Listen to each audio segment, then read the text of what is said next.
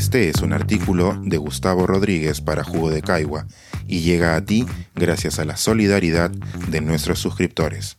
Si aún no estás suscrito, puedes hacerlo en www.jugodecaigua.pe. Los diplomas se desploman. Reflexiones de un sujeto que nunca estudió en la universidad. Durante una buena parte de mi vida oculté intencionalmente que no había estudiado en una universidad.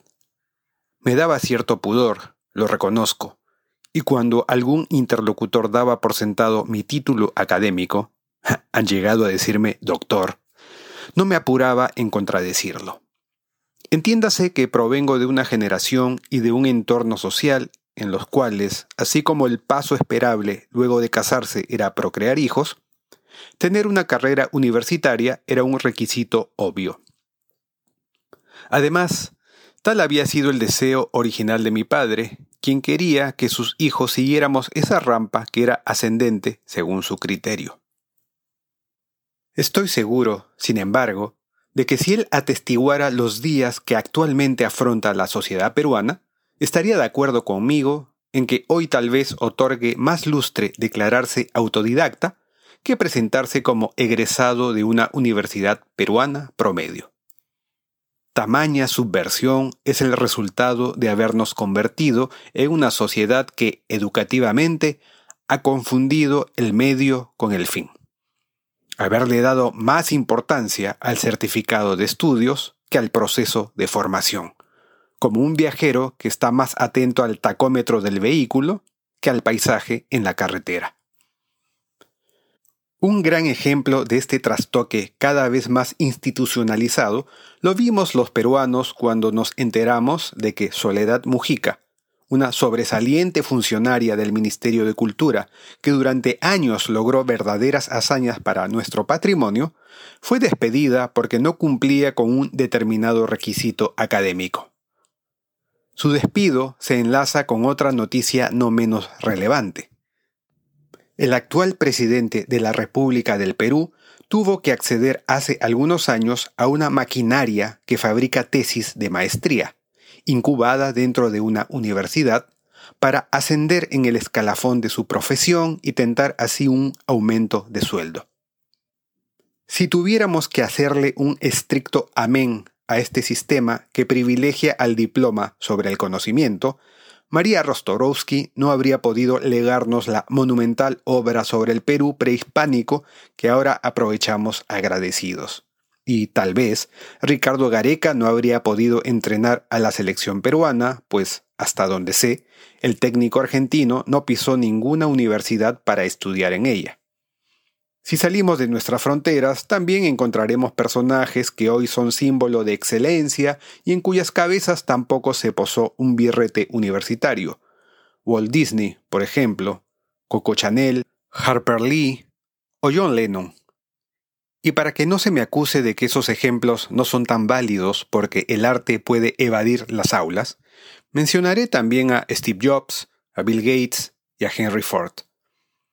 Es evidente que no se requiere estudiar en una universidad para alcanzar nuestro máximo potencial moral e intelectual, lo cual no significa que estudiar en una universidad sea irrelevante. Para nada. Yo mismo reconozco mi envidia por los jóvenes que intercambian pareceres en un buen campus universitario. Y tampoco debemos olvidar que las innovaciones científicas de esta era se producen en comunidades académicas muy especializadas. Lo que sí es relevante, pero en el peor de los sentidos, es esa estafa de pacto social que hemos permitido, según la cual tener un diploma de egresado de contabilidad, de derecho, de administración, de pedagogía y de otras carreras que solo requieren de una pizarra, es la escalera a un supuesto éxito. Las evidencias de esta estafa ya fueron muy bien explicadas por Hugo Ñopo en un reciente artículo en Jugo de Caigua. Nuestros jóvenes son rehenes de empresas con fachada de universidad que buscan minimizar costos sin importar la calidad de lo que egresa de sus instalaciones. Como si nuestras muchachas y muchachos fueran artículos salidos de fábricas chinas para el mercado del barateo. Miles y miles de jóvenes con los bolsillos esquilmados, con los mejores años de su vida desperdiciados y con ilusiones que se ven violentamente transformadas tras el volante de un taxi o un mostrador comercial. ¿Cómo transformar esta maraña que es impulsada por la codicia de unos empresarios y es refrendada a todo nivel por la burocracia de nuestro Estado?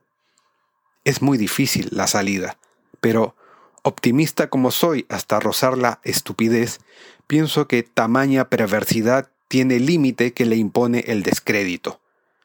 Tantos escándalos mediáticos y el ejemplo palpable de tantos egresados cabizbajos tendrán que quitarle prestigio, a la larga, a esas universidades que multiplican profesionales, entre comillas, como billetes salidos de una impresora inflacionaria.